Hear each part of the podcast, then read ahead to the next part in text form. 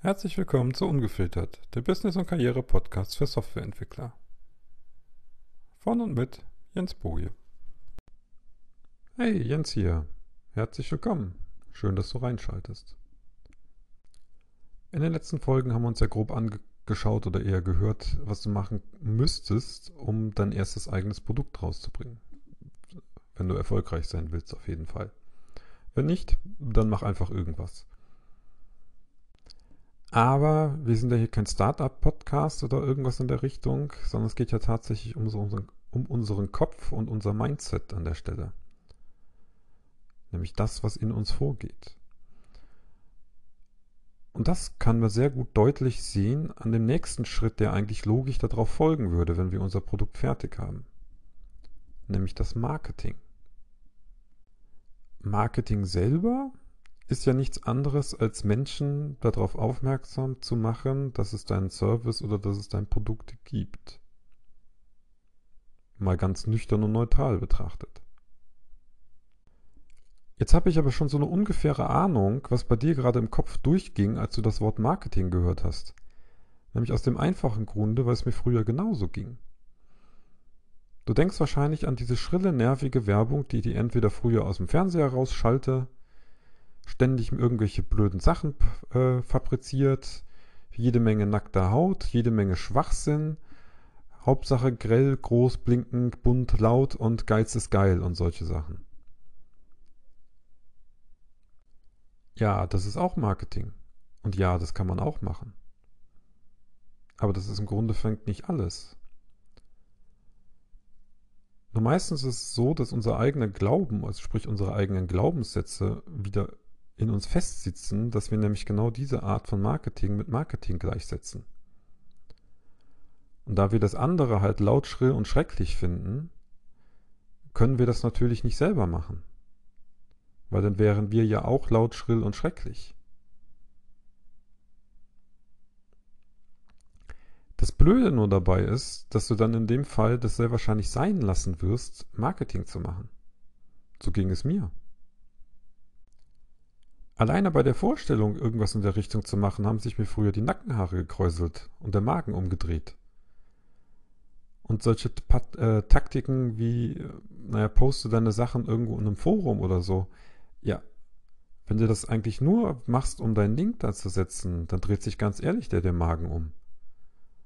Weil dann bist du eine Spam-Schleuder. Nur die Sache ist an dem Punkt, wir stehen uns da selber im Wege. Wir haben nämlich mittlerweile einen Glauben, was Marketing ist und wie Marketing auszusehen hat. Und diesen Glauben, Schrägstrich Annahme, den stellen wir nicht erneut auf den Prüfstand. Und dadurch, dass wir das nicht tun, behindern wir uns. Weil ganz ehrlich, du kannst noch das beste Produkt haben und die Kunden können es kaufen wollen. Aber wenn du nicht rausgehst, werden sie dich nicht finden. Und ihnen entgeht eine Lösung. Du und ich, wir gehen da aber nicht raus, weil wir nämlich das falsche Verständnis von dem Marketing haben. Wir haben einen total falschen Glaubenssatz. Und gerade biegen könnten wir den ja auch.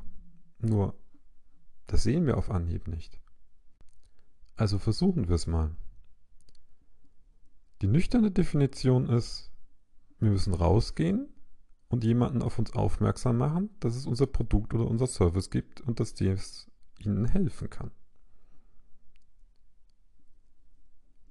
Und wenn du das von der Warte siehst und du davon überzeugt bist, dass dein Produkt bei diesem Problem, was die Leute haben, helfen kann, dann ist es fast schon deine Aufgabe, im Endeffekt rauszugehen und ihnen zu helfen. Dafür musst du keine riesengroße Werbung schalten, du musst auch nicht schreierig durch die Gegend laufen.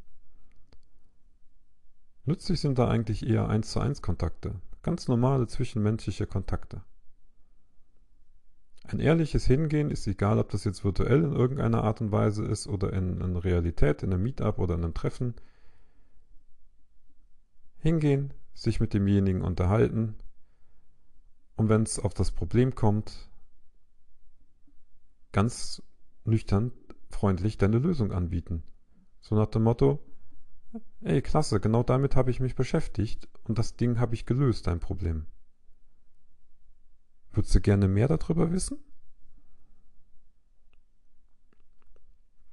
Und wenn es passt, werden die Leute dich fragen. Und wenn es passt, werden die Leute dir die Bude einrennen. Die Sache ist nur, du änderst deinen Glaubenssatz. Weil diese zwischenmenschliche Kommunikation auf einer ehrlichen Art und Weise, die ist ja weder laut, schrill äh, und marktschreierig noch schleimig. Oder?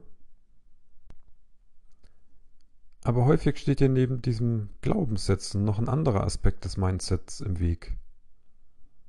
Und das ist das eigene Selbstvertrauen. Oder zumindest an der Stelle das eigene Vertrauen in deine Lösung, dass dir deine Lösung tatsächlich das Problem von dem anderen lösen kann.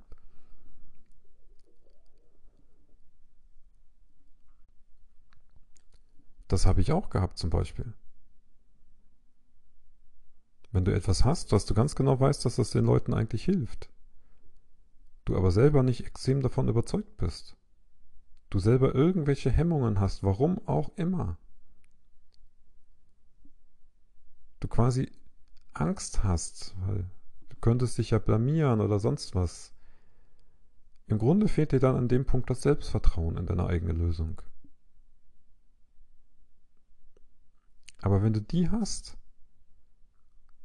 dann kannst du auch auf ehrliche Art und Weise auf die Leute zugehen und mit ihnen reden.